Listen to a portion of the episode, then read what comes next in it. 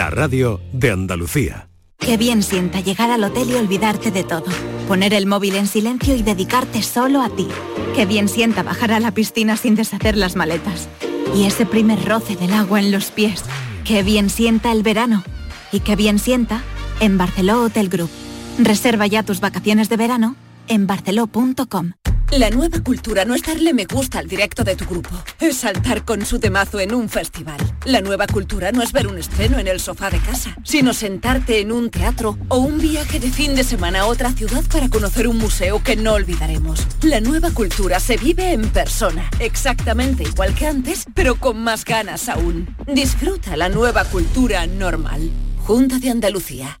Este verano no pases calor y pon el aire sin miedo a que suba la factura de la luz. Aprovecha los precios revolucionarios de Social Energy e instala paneles solares de primeras marcas en tu tejado con 25 años de garantía. Pide tu estudio gratuito y aprovecha las subvenciones disponibles. 955 44 11 11 y socialenergy.es. La revolución solar es Social Energy. Mano de santo limpia la ropa, mano de santo limpiar salón, mano de santo y en la cocina, en el coche, en el watercloak, mano de santo para el hotel, mano de santo para el taller, mano de santo te cuida, mano de santo te alegra la vida, mano de santo, mano de santo, ponte a bailar y no limpies tanto, mano de santo, mano de santo, ponte a bailar y no limpies tanto. Seguramente el mejor desengrasante del mundo. Pruébalo.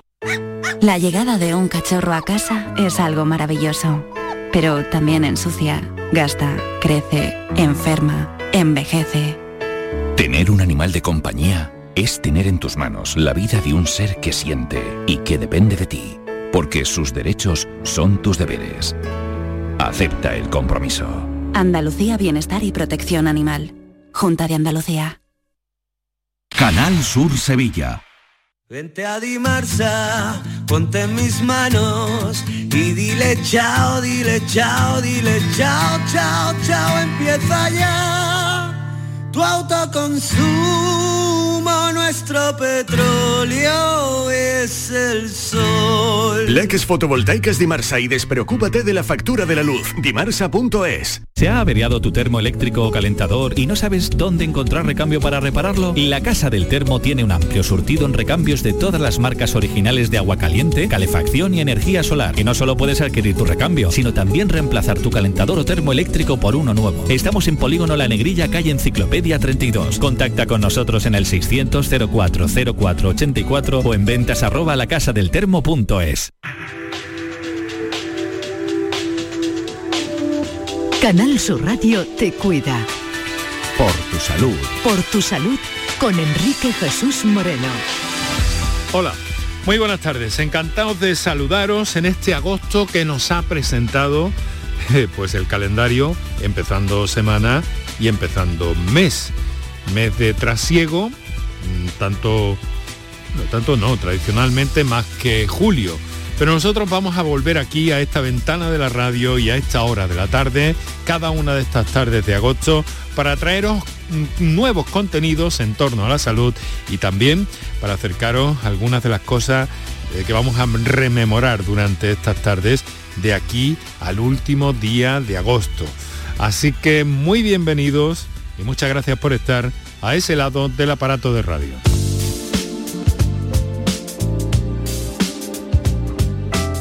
Estas jornadas para muchos de vacaciones, para otros simplemente de eh, tiempo libre o de vía libre para hacer otras cosas o salir de la rutina, cada uno en la medida de sus posibilidades, pues nos van a servir para acercarnos a algunos aspectos que nos parecen interesantes en nuestra vida y que pueden contribuir de una forma muy directa eh, sobre nuestra salud, sobre nuestra buena salud y al mismo tiempo también sobre nuestro bienestar general de alguna forma en mayor o en menor medida, ¿verdad? Por eso eh, hoy, para empezar este agosto, les vamos a proponer un encuentro, ahora que a lo mejor, como les digo, hay personas eh, que están, eh, em, em, pues bueno, pendientes de, de su tiempo libre. por ejemplo, mm, cambiar de color una habitación de la casa.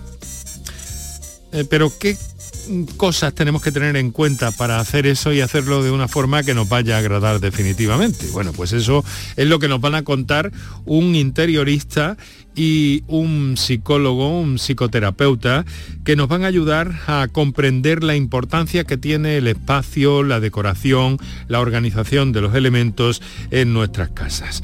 Ese será nuestro primer contenido de estreno en el programa.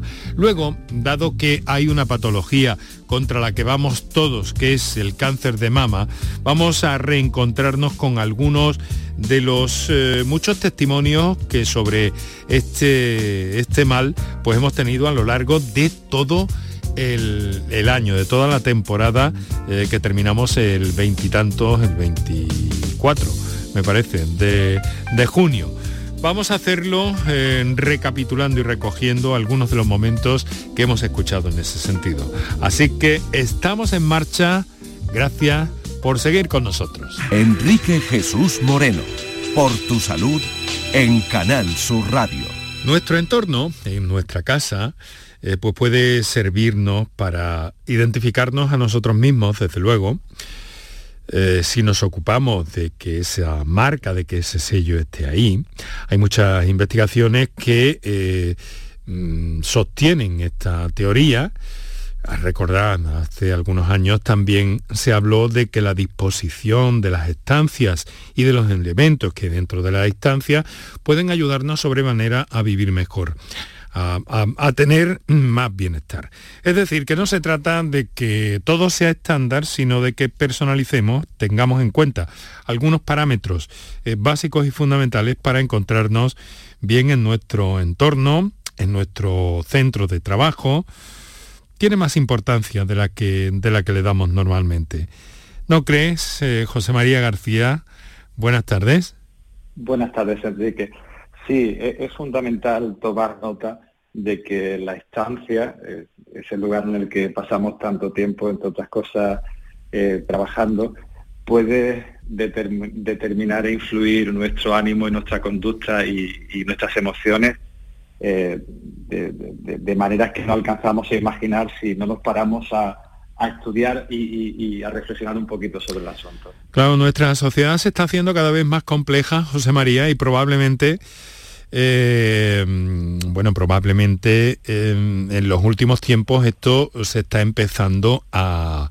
Hay una desestandarización y hay un intento de personalización, aunque no siempre eh, podamos acertar. Hay veces que a lo mejor hacemos cosas que pensamos que están bien y a lo mejor no nos influyen positivamente, ¿no? Claro, el, asunto es muy complejo porque los, los objetos, eh, digamos, se interrelacionan. O sea, hay un, efecto que se le llama, em, es decir, un efecto en el que se altera la percepción en relación, eh, eh, eh, cuando hay una relación entre el sujeto y el objeto. De manera que el, objeto, generalmente, supuestamente por ser objeto, no debería estar cargado emocionalmente, no debería tener ningún significado. Pero no es así, porque la práctica totalidad de las emociones que sentimos, del signo que sean, en realidad son respuestas emocionales condicionadas. ¿Eso qué quiere decir? que los objetos, sin nosotros saberlo en muchas ocasiones, están evocando en nosotros sentimientos y emociones. Con lo cual, eh, si, no, si no atendemos a esa relación, si no ponemos conciencia a esa relación, muy bien podemos estar o permanecer el tiempo que sea, mucho o poco, en estancias que no son perjudiciales a muchos niveles. Bueno, eh, José María García eh, no es la primera vez que está con nosotros en el programa, es psicoterapeuta, eh, psicólogo, nos ha acompañado en algunas ocasiones, es autor de, varias publicaciones, no siempre relativas a la, a la psicología, también a la poesía, ¿no, José María? Efectivamente. y bueno, y bueno, y le hemos pedido que, esté esta tarde de agosto eh, con nosotros porque él está asesorando, están colaborando eh, con un interiorista que es eh, Marc Escriba, que también nos acompaña hasta ahora. Marc, muy buenas tardes. Hola, muy buenas tardes, ¿qué tal? Muchas gracias por estar por aquí eh, y muchas gracias por ayudarnos a entender esto un poco mejor. De manera que estáis en un periodo, una especie de periodo colaborativo, viendo unas cosas y otras, ¿no? Eh, ¿Cómo es, eh, cómo es eh, Mark, de importante el aspecto psicológico a la hora de, diseñar, a la hora de, poner esos interiores en pie de una manera emocionalmente saludable, si me permitís la expresión los dos? Hombre, yo creo que es fundamental. Eh, a veces no nos paramos a, ver la importancia que tiene el interiorismo con la emoción en, estando en, tu hogar, ¿no? Eh, la iluminación, depende de cómo sea la temperatura, la intensidad, eh, los colores, si son fríos o cálidos, lo que te provoca uno u otro, la distribución, si es funcional el paso, si no, todo el tema de la armonía son cosas que, bueno, que tienen una, relación directa con la emoción y con la psicología. Eh, Marc, eh, armonizar es fácil, sobre todo si, en fin, si hay bolsillo, ¿no? Bueno, no, no, tiene por qué. Al final el, bolsillo no es lo importante, sino saber elegir la proporción de, los objetos, el color de las paredes y, la, temperatura de la luz. son cosas que... que también puede haber una, una eh, mm, correcta relación con la decoración y nuestro estado emocional o el que perseguimos emocionalmente dentro de un ámbito, eh, digamos que modesto, ¿no? Hasta cierto punto. Por supuesto, por supuesto. Por supuesto. Y sobre todo que ahora lo que está muy de moda es lo de lo de lo cool, ¿no? Y los ambientes minimalistas.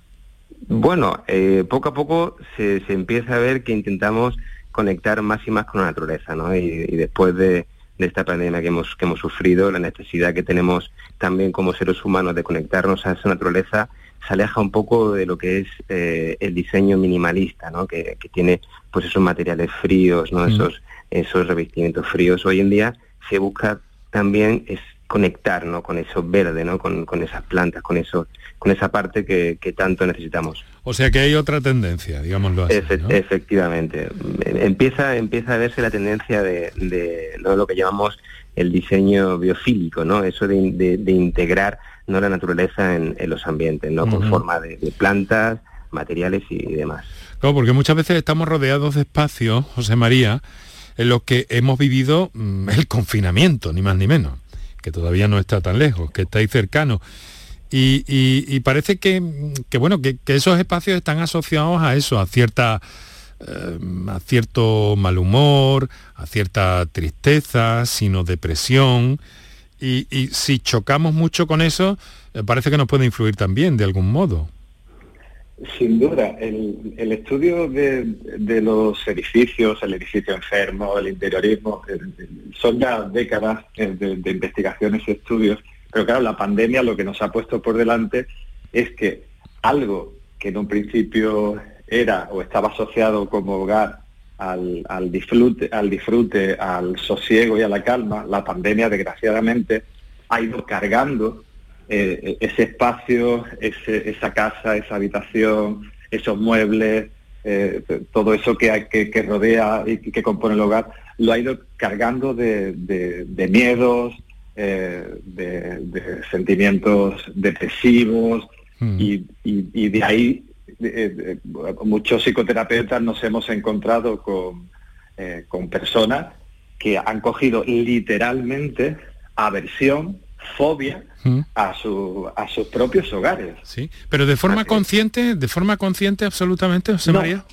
No, es, eso es lo que obviamente eh, eh, eh, tratamos los, psicoterapeutas en nuestras consultas de, de, ayudar, de hacer posible con nuestro trabajo para que la persona tome conciencia, porque, bueno, me siento mal, me siento triste, yo he tenido algunos casos verdaderamente espectaculares de de un día para otro, pero claro, con, cosas tan tremendas como con esto del teletrabajo, la persona está trabajando en el mismo lugar en el que finalmente incluso también duerme con su pareja. Claro, desencadenando malestares de todo tipo y de repente en dos, tres días simplemente ese cambio, que, es, como tan de sentido como, oye, pues mira, prueba y de repente la persona dos, tres, cuatro días después decir, oye, es que me sentía triste, me sentía irritable, me sentía deprimido y eso ha desaparecido. Ya. O sea que porque se han tomado medidas y se ha armonizado esa situación de alguna forma, ¿no? Porque eh, teletrabajo va a seguir habiendo, en mayor o en menor medida. Eh, hace, mm, pues bueno, estamos viendo que eso mm, va a más de alguna forma, ¿no? Y que es necesario, dentro de las posibilidades que tiene cada uno, armonizar esas situaciones, buscar espacios, buscar eh, contenidos, buscar algo que sin que eh, sin que pretendamos que nos haga del todo felices, pero por lo menos nos mantenga en cierto equilibrio. ¿Eso es posible en el ámbito del, diseño, en el ámbito del, interiorismo, en el ámbito de la eh, decoración personal? Eh, Marc. Por supuesto que es, que es posible, por supuesto, al final cada, cada como decía antes, ¿no? cada color eh, te puede hacer sentir una cosa u otra, ¿no? Para, para ambientes a lo mejor de, creatividad, pues buscaremos colores eh, fríos, como puede ser el azul, que provoque un poco de paz o tranquilidad y, eso nos ayudará a poder tener mejor concentración. Si a eso le sumas una, una temperatura de iluminación y una intensidad correcta sobre la zona de trabajo, pues también te facilitará el poder eh, pues estar más, más creativo, ¿no? Si a eso también le sumas la ergonomía, ¿no? de tener un sitio que sea cómodo, que sea eh, funcionalmente correcto en alturas, en posición, pues todo favorece la bueno pues el, trabajo, ¿no? Entonces, por supuesto que sí, que sí que es posible. Has dicho temperatura de iluminación. Mm, explícanos un poco este concepto por si alguien eh, no lo entiende del todo, una luz fría o una luz caliente, ¿no? Por supuesto, bueno, pues eh, ahí eso tiene, tiene, y eso lo sabrá mucho José María, que eh, bueno, el, al final el ser humano está conectado con el ciclo circadiano, ¿no? Eh, cuando, cuando amanece, pues tenemos una temperatura de, luz pues, pues muy ámbar, por así decirlo, y a lo largo del día pues se va convirtiendo en, una luz más fría, ¿no? Entonces, al final en, momentos de trabajo necesitamos una luz un poco más fría, no un poquito, eh, no tan ámbar, y a medida que va llegando el atardecer, pues iremos convirtiendo nuestro hogar con esa temperatura de luz más cercano al ámbar que favorecerá pues la, bueno pues los recursos de melatonina ¿no? y demás que nos favorezcan el descanso. Ir buscando el sueño, la higiene del sueño, que también se implicaría aquí de alguna forma. Porque somos tan sensibles, José María, a, esos aspectos que nos acaba de, indicar Marc. Sin duda alguna, por fortuna o por desgracia, yo creo que por fortuna, el ser humano es es una maravilla, pero es una maquinaria absoluta y completamente compleja. Y, son tantos y, tantos los factores que, que, pueden, eh, en conjunción con, un estrés, eh, con, por ejemplo, esto que estábamos hablando, que, que Marc estaba mencionando, se estudia mucho en el ámbito de, del síndrome de quemarse por el trabajo, en, los ambientes laborales, porque eh, en su momento esa complejidad pueden ser aparentemente factores que aparentemente pasan desapercibidos, mm. pero a un nivel del que no tenemos conciencia, poco a poco van socavando nuestra salud e incluso pueden, el síndrome de cama por el trabajo puede acabar con la persona haciendo que padezca una depresión tremenda, ansiedad. Entonces, son, son muchos los factores y algunos de ellos, en mis conversaciones con Mark, eh, para mí es, una persona con una sabiduría tremenda respecto a todo esto que estamos hablando, él, él, detalla y, es posible en, un estudio pormenorizado que, que, la persona, pues efectivamente, como tú también decías, Enrique, cuando tenga, eh, digamos, esa posibilidad, eh, haga algo con, el espacio que le rodea, y, pero claro, ha de ser algo personalizado, precisamente por eso, por la complejidad. Pero, ¿y, cómo sabemos? ¿Qué es lo que necesitamos, Marc? Bueno, pues nosotros en el estudio hacemos la primera fase que la llamamos descubrimiento y ahí conocemos de una forma muy profunda a la persona que nos viene a visitar eh, porque al final cada uno, cada uno tiene sus, su forma de vida ¿no? y su forma de entender eh, la, vida y depende de cada persona, pues se le hará un estudio u otro. ¿no? Hay gente que trabaja en casa, gente que, que, que, hace gimnasio en casa, gente que tiene familia, gente que no, gente que, que, bueno, pues depende de cada uno, se le, se le aplica un diseño u otro o una funcionalidad u otra. Vamos a ver, estamos en verano, a vuelta de las vacaciones o del tiempo libre, porque no es lo mismo vacaciones que tiempo libre. Pero bueno, estamos a la vuelta de todo eso y entonces a lo mejor hemos decidido cambiar de color la pintura del salón, por ejemplo. Entonces, ¿cómo deberíamos eh, mm, poner en marcha ese proceso para no equivocarnos de color? Quien dice la quien dice el salón, dice el salón con todas sus puertas, con todas las que tenga. ¿Cómo nos ponemos a trabajar ahí un poco para, para acertar y no equivocarnos, Marc? Bueno, pues al final cada, cada color produce su propia, su propia música, ¿no? Como, decía Picasso. Entonces, bueno, si hablamos de entornos, eh, por ejemplo, como, como tú dices, del salón, pues nos podremos ir hacia una paleta verde-azul, ¿no? Que, que, eso, ¿no? Que nos inspire estar cerca de la naturaleza, el, equilibrio, ¿no? La, la, armonía, un azul que, que provoque serenidad.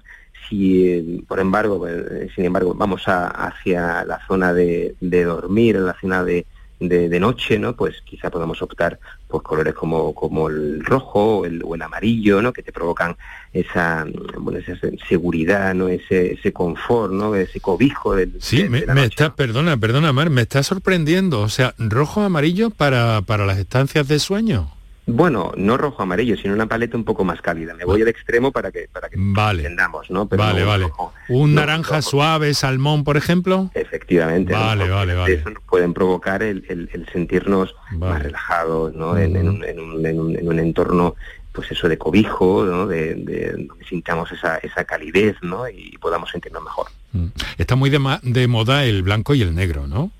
Ah, por supuesto, por supuesto, al final, al final la paleta que nosotros trabajamos es, va siempre siempre en, tonos neutros, ¿no? En mm. blancos y demás, pero cuando queremos meter algún, algún, algún punto de diversión, o depende del, proyecto, de color o demás, pues sí. que sí que miramos estas cositas. Y a mí el negro que no me gusta, no por nada, ¿eh? no por ninguna superstición ni nada, pero que no me gusta el negro.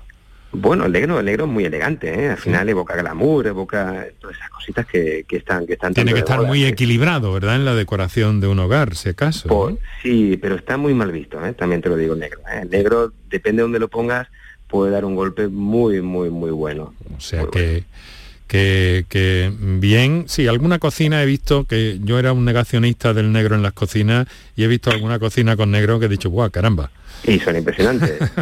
sí, o sea que hay que estar abierto también, ¿no? no ser un negacionista de ningún color.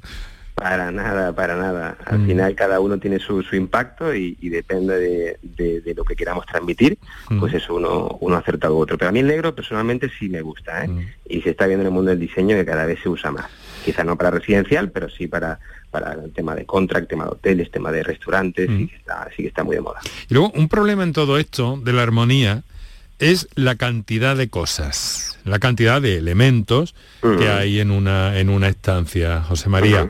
Mm, eh, tenemos como una especie de, de una especie de, de gen coleccionista, ¿no? Tenemos más cosas de las que necesitamos incluso de las que podemos guardar en muchas ocasiones, ¿no? Y claro, eso puede convertirse ya en un problema.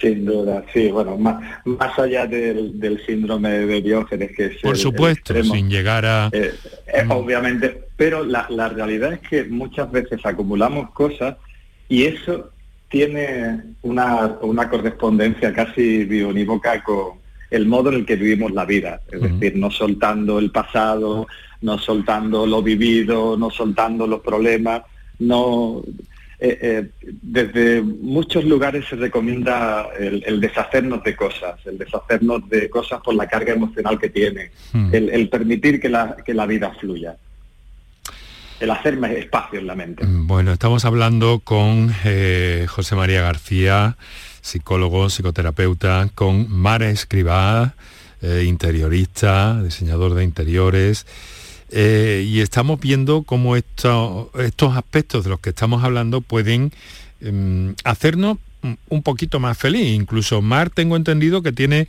eh, una visión sobre todo esto muy, muy, muy eh, abigarrada de algún modo, ¿no, Marc? ¿Tú crees que esto es el camino a la felicidad de algún modo? Hombre, yo entiendo que, y es lo que más me gusta de mi trabajo, es, poder, eh, es poder ayudar a la gente a ser, a ser un poco más feliz, ¿no? O, por lo menos poner todo en parte para que ellos tengan esas, esas armas, esa capacidad de poder ser, más felices, ¿no?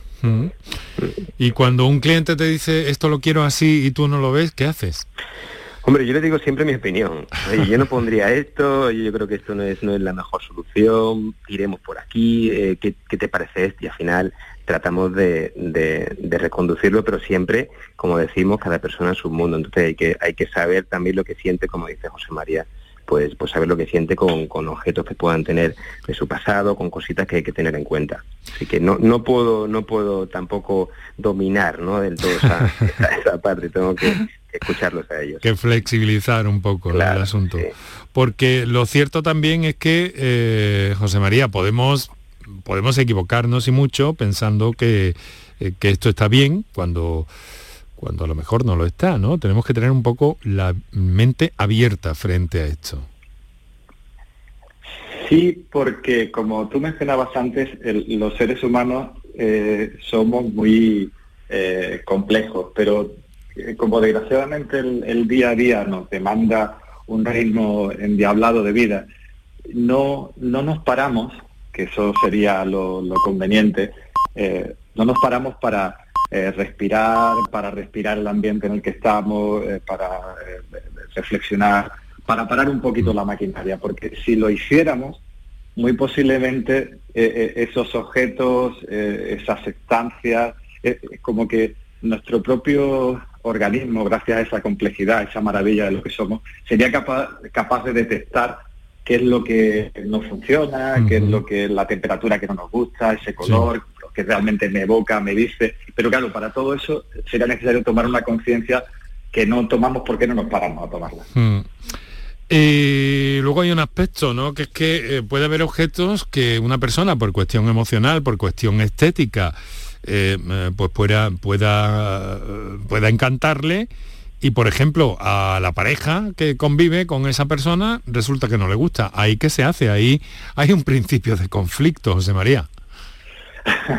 bueno, eso efectivamente podría ser casi que objeto de una terapia de pareja. Sí, ¿no?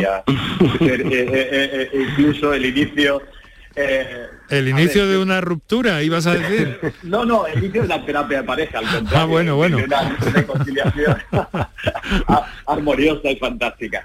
A ver, obviamente eh, eh, cuando hay una relación de pareja, sí o sí hay que buscar el, el equilibrio y, desgraciadamente, bueno, o afortunadamente, como eh, mencionaba antes, en lo humano no es posible el ahora por mí, luego por ti, esto no te gusta a ti, pero como a mí me hmm. gustaba, eso al final no va a funcionar. no va a funcionar.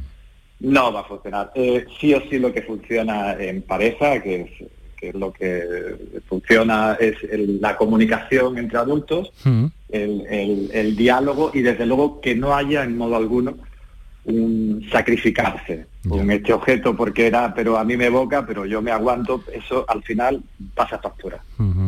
Sí, porque se puede convertir en un elemento, un objeto que no te gusta nada y que tienes que ver todos los días necesariamente en un sitio, pues eso hay que hablarlo, hay que hablarlo.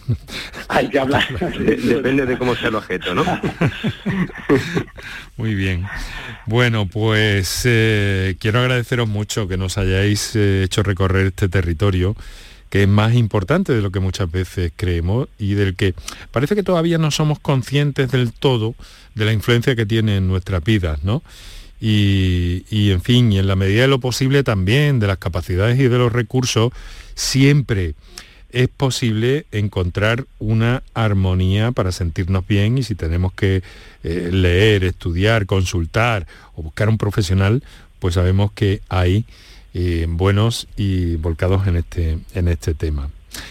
Marc Escribá, interiorista, muchas gracias por estar con nosotros esta tarde aquí en Canal Sur Radio. Muchas gracias a vosotros. Lo mismo que José María García, psicólogo, psicoterapeuta, que también hay que valorar y tener en cuenta este tipo de cosas para iniciar por lo menos, yo no lo voy a llamar felicidad, que parece una gran palabra, ¿no? Pero eh, cuando menos un equilibrio importante en nuestra vida, ¿verdad, José María? Sin duda que sí. Y, lo que tú decías de la felicidad, yo creo que sí, que podemos y debemos aspirar a eso. bueno, pues venga, venga, pues me, me vengo arriba, me vengo arriba. Venga, un fuerte abrazo para los dos y volvemos a encontrarnos. Mucha suerte. Un abrazo, gracias. Un abrazo, hasta luego. Un abrazo. Canal Sur Radio te cuida. Por tu salud con Enrique Jesús Moreno.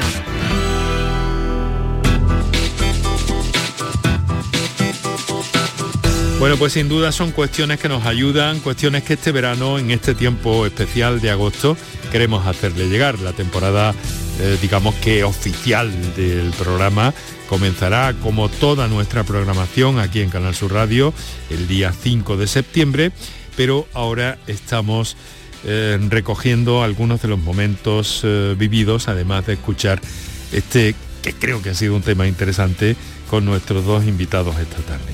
Vamos a recapitular algunos de los momentos vividos en torno a claves para entender, pero siempre con el espíritu de prevenir una enfermedad que se puede prevenir, sobre todo con un diagnóstico precoz, el cáncer de mama. Pero nosotros buscando la claridad y, precisamente conocer, saber en qué trabajan los profesionales, qué les preocupa y cómo estamos en el argumento de este día en torno a los tratamientos y los retos de futuro que presenta el abordaje de las enfermedades oncológicas, que no tenemos miedo a decir cáncer, pero sí queremos hacer notar que son muchas las que existen y muy variadas.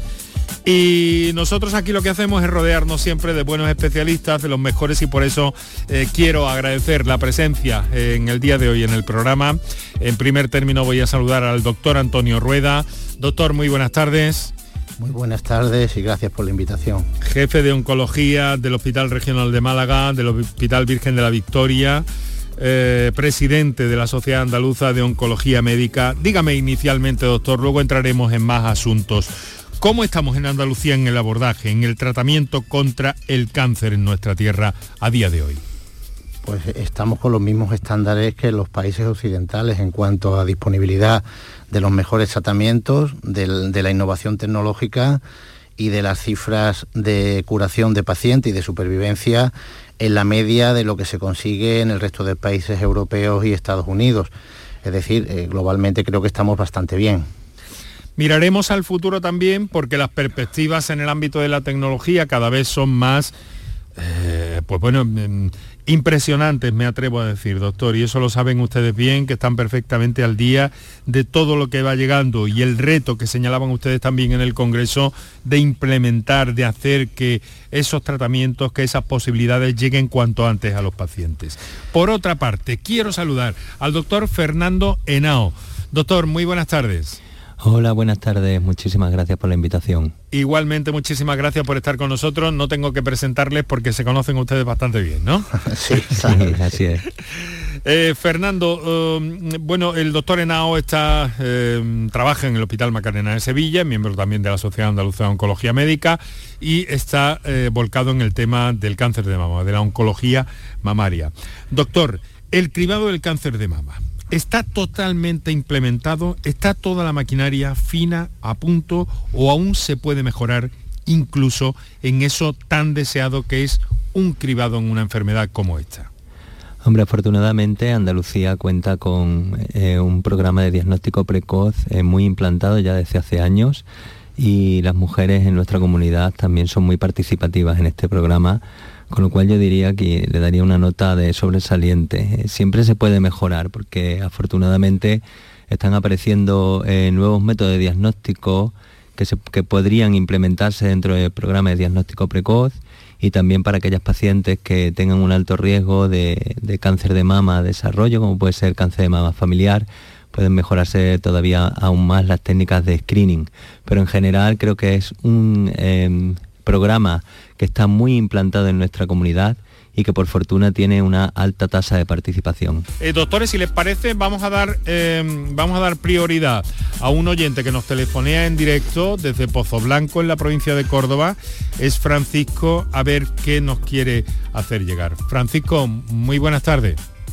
Hola, muy buenas tardes. ¿Qué tal? ¿Cómo está, pues querido amigo? Pues nada, en primer lugar agradecer el programa que tiene y dar apoyo a todos los andaluces. Muchas gracias, hombre, muchas gracias.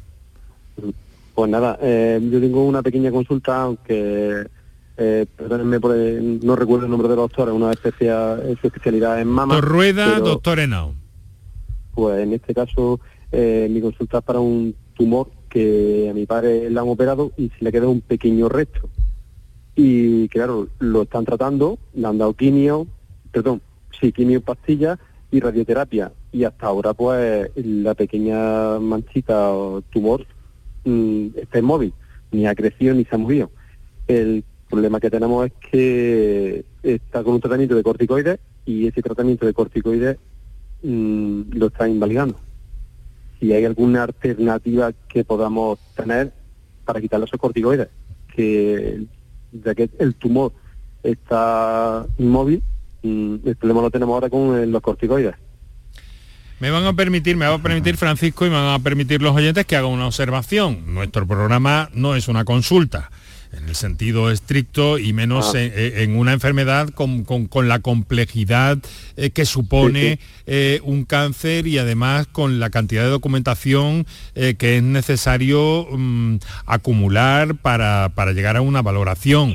De todas formas, eh, Francisco, nuestros especialistas amablemente se prestan a orientarnos de alguna manera o a ori- a orientaros a vosotros de alguna manera en cuanto a todo esto. Lo digo también eh, para que los doctores eh, sepan, en fin, que, que- que comprendemos esta situación y al mismo tiempo la inquietud de, de Francisco. Claro. Doctor Rueda, mm, ¿por dónde podemos guiar a Francisco? Francisco, eh, entiendo que la enfermedad de su padre afecta al cerebro, que no nos ha dicho qué tumor tiene, sistema nervioso, o está localizado en otro sitio. No, eh, mi padre no sabría decirle, ahora mismo estoy un poquito nervioso y no sabría decirle. Mi padre no tiene, está perfectamente. Eh, hice- tuvo una intervención, le retiraron la mayor parte y Sí, se quedó pero- un pequeño pero- resto. Sí, perdone Francisco, eh, siéntase tranquilo, esté como, esté como en casa, que de verdad que esta Perdón. casa, que esta casa, que Canal Sur Radio, radio pública y por tanto vuestra desde el minuto uno. Pero díganos, eh, ¿en ¿dónde se le detectó ese tumor? En el lado derecho, eh, a la altura de la oreja. De acuerdo, asu- asu- asumimos que Eh. es, un, es una lesión del sistema nervioso. En este caso, eh, para retirar los corticoides, lo primero que, que debemos saber todos es que hay que hacerlo muy despacio. Los corticoides se administran para, para controlar el acúmulo de líquido a nivel cerebral que provocan primero el tumor y luego cuando el tumor ha mejorado lo provocan los tratamientos. Lo que hay que hacer en este caso es comprobar que eh, ese edema cerebral provocado por los tratamientos está disminuyendo y una vez comprobado que ese, que ese edema cerebral está disminuyendo, que normalmente se hace mediante estudios de imagen, TAC o resonancia magnética, hay que ir retirando los corticoides poco a poco. En este sentido, a veces es necesario dos, tres, cuatro meses para retirar los corticoides totalmente, porque si se hace muy deprisa, el edema cerebral puede volver y pueden aparecer síntomas como dolores de cabeza y, otros síntomas más molestos como pueden ser incluso convulsiones.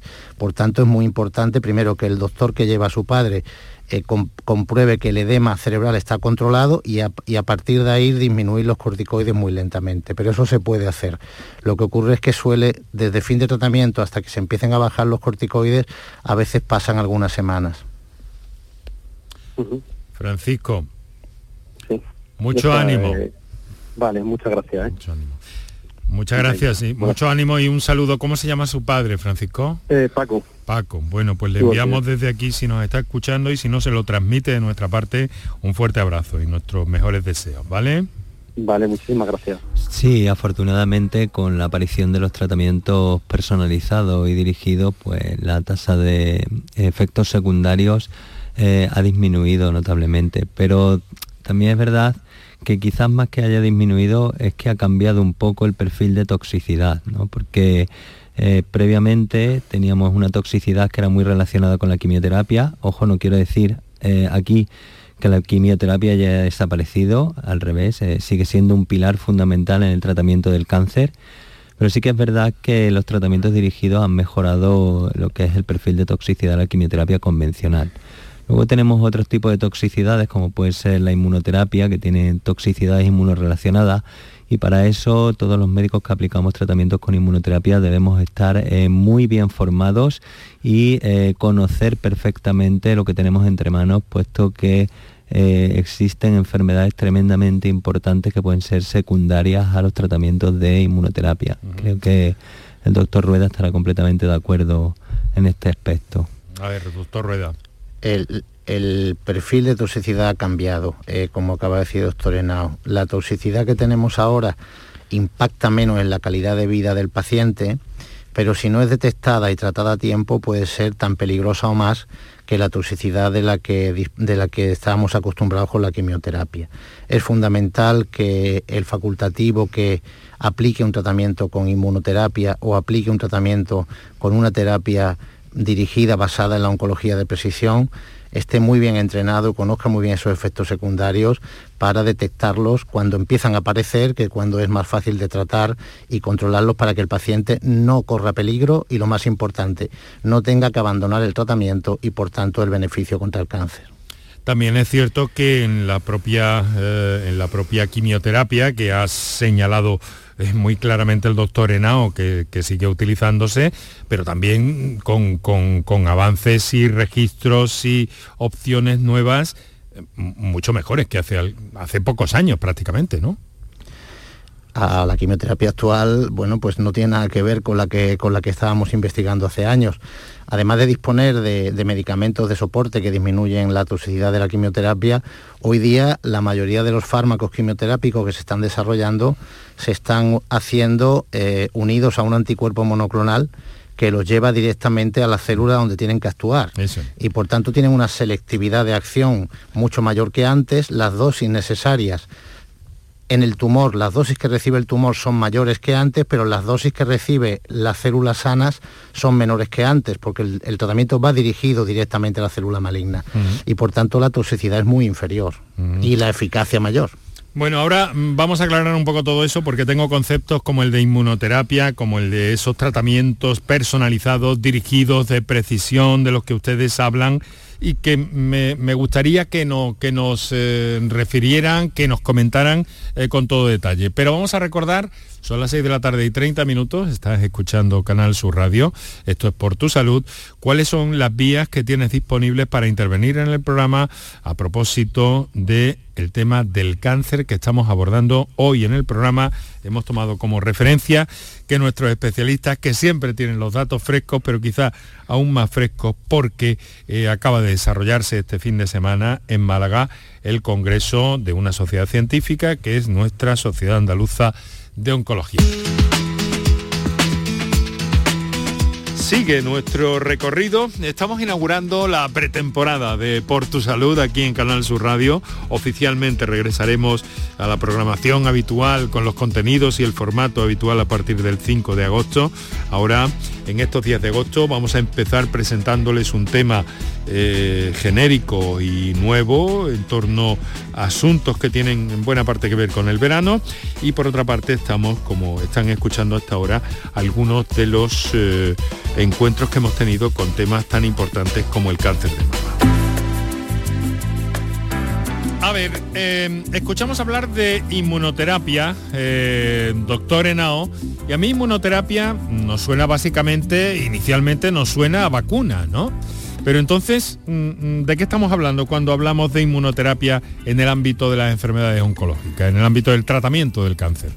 Bueno, efectivamente inmunoterapia hay varios tipos, ¿no? Lo que nos vamos a centrar es fundamentalmente en la aparición de los nuevos agentes inmunoterápicos en el tratamiento del cáncer y un poco para que lo entienda la población, intentar explicarlo de la manera más sencilla posible. El tratamiento de inmunoterapia lo que consiste es que nuestras propias células, eh, digamos, del, sistema inmune nuestra, reconozcan el tumor como un agente extraño que no debe de estar en nuestro organismo y sean ellas mismas las que se encarguen de destruir esa eh, enfermedad eh, tumoral.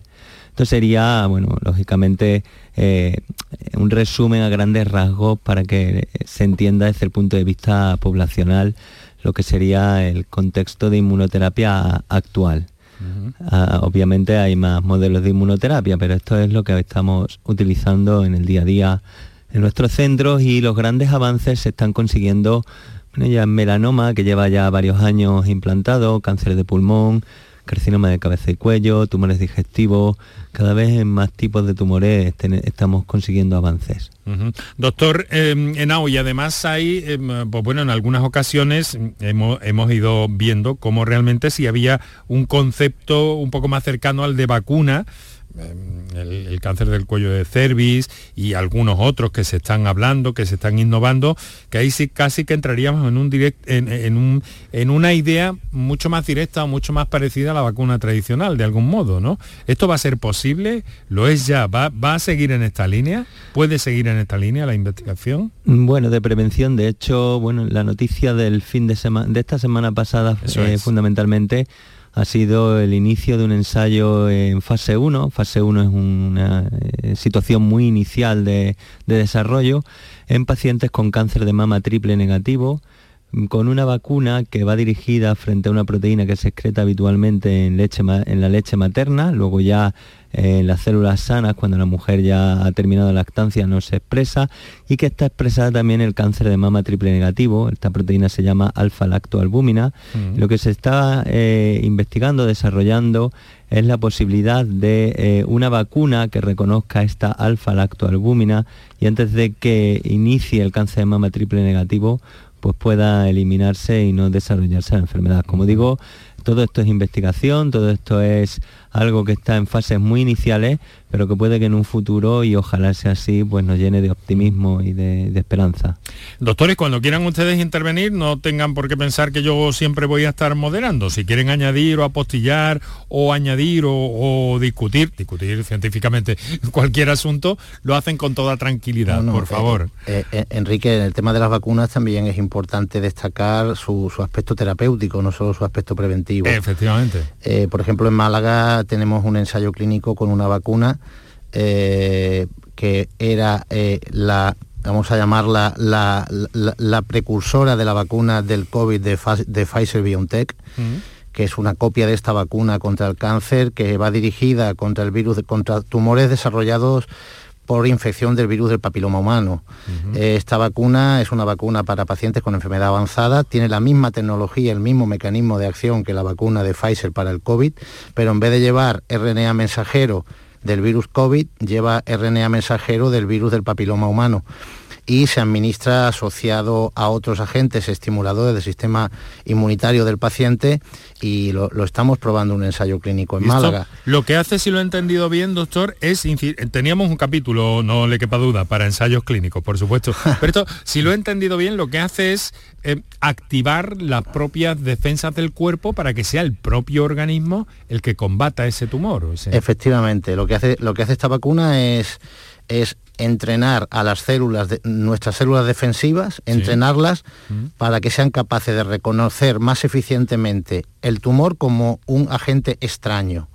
Y luego el otro fármaco que se administra a la vez lo que hace es estimular, una vez generada esa respuesta inmune, hacerla más potente. Y esperamos resultados, buenos resultados con estos fármacos. La verdad es que los preliminares son bastante buenos son esperanzadores, ¿no? Sí. Bueno, pues vamos a estar muy atentos a eso. Como usted sabe, en este programa pues estamos absolutamente pendientes de todo eso.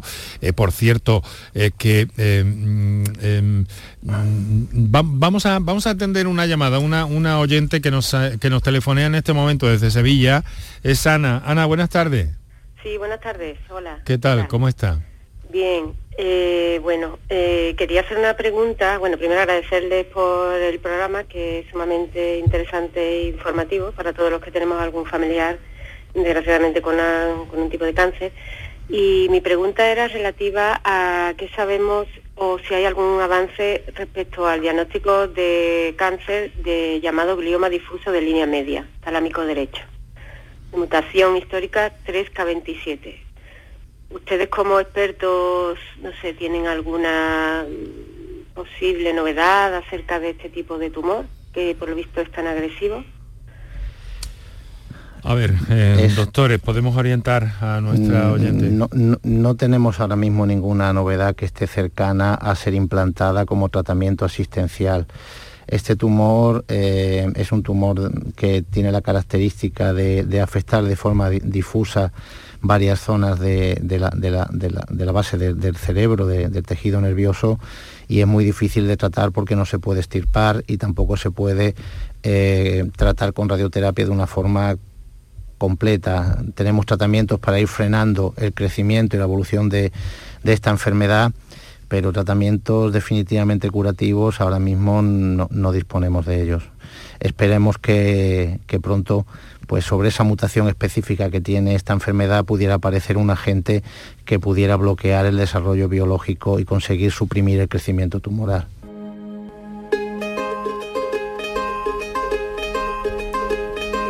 ¿Sabes? Lo vamos a dejar aquí, siempre con el mejor de los saludos y nuestra invitación a que mañana, martes y segundo día de agosto, sigan con nosotros aquí a partir de las 6 de la tarde en Canal Sur Radio y en esta experiencia pretemporada o preliminar de temporada del programa Por tu Salud. Muchas gracias por haber estado con nosotros. El mejor de los saludos, Kike Inaundegui, en la edición digital, Enrique Jesús Moreno, que les habló encantado. Quizás tenía que pasar, no es justo, pero solo así se aprende a valorar. Y si me levanto y miro al cielo, doy las gracias y mi tiempo lo dedico a quien yo quiero. Lo que no me aporte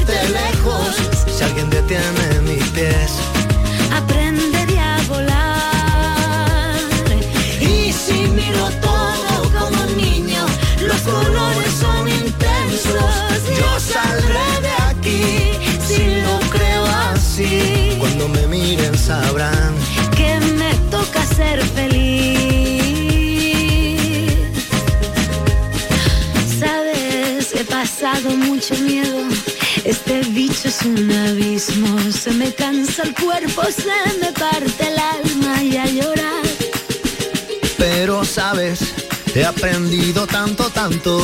Esta vida me ofreció una nueva oportunidad. Y ahora sabes, sé bien que es vivir. No hay tiempo para odiar a nadie. Ahora sé reír.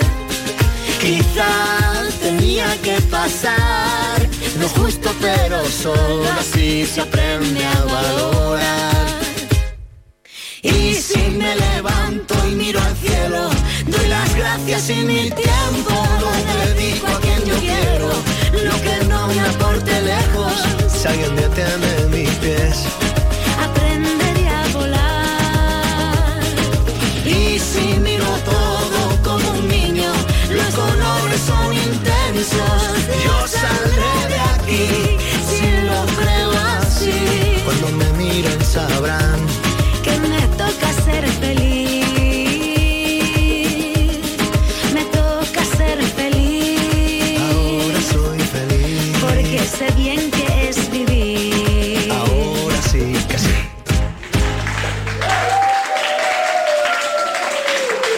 El Mirador de Andalucía. Las noticias de la jornada, la última hora del deporte, las entrevistas de interés. La actualidad que buscas la tienes en El Mirador de Andalucía. De lunes a viernes desde las 7 de la tarde con Jorge González. Quédate en Canal Sur Radio, la radio de Andalucía.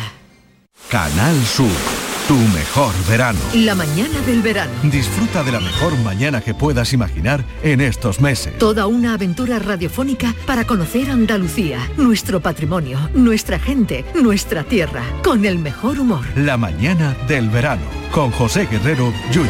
De lunes a viernes desde las 10 de la mañana. Refrescate en Canal Sur Radio, la radio de Andalucía.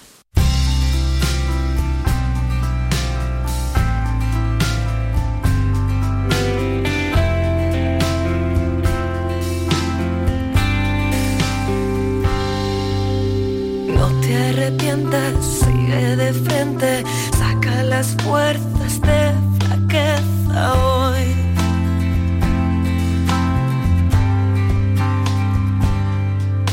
Sé que es difícil, vive el presente, guarda el recuerdo para otra ocasión.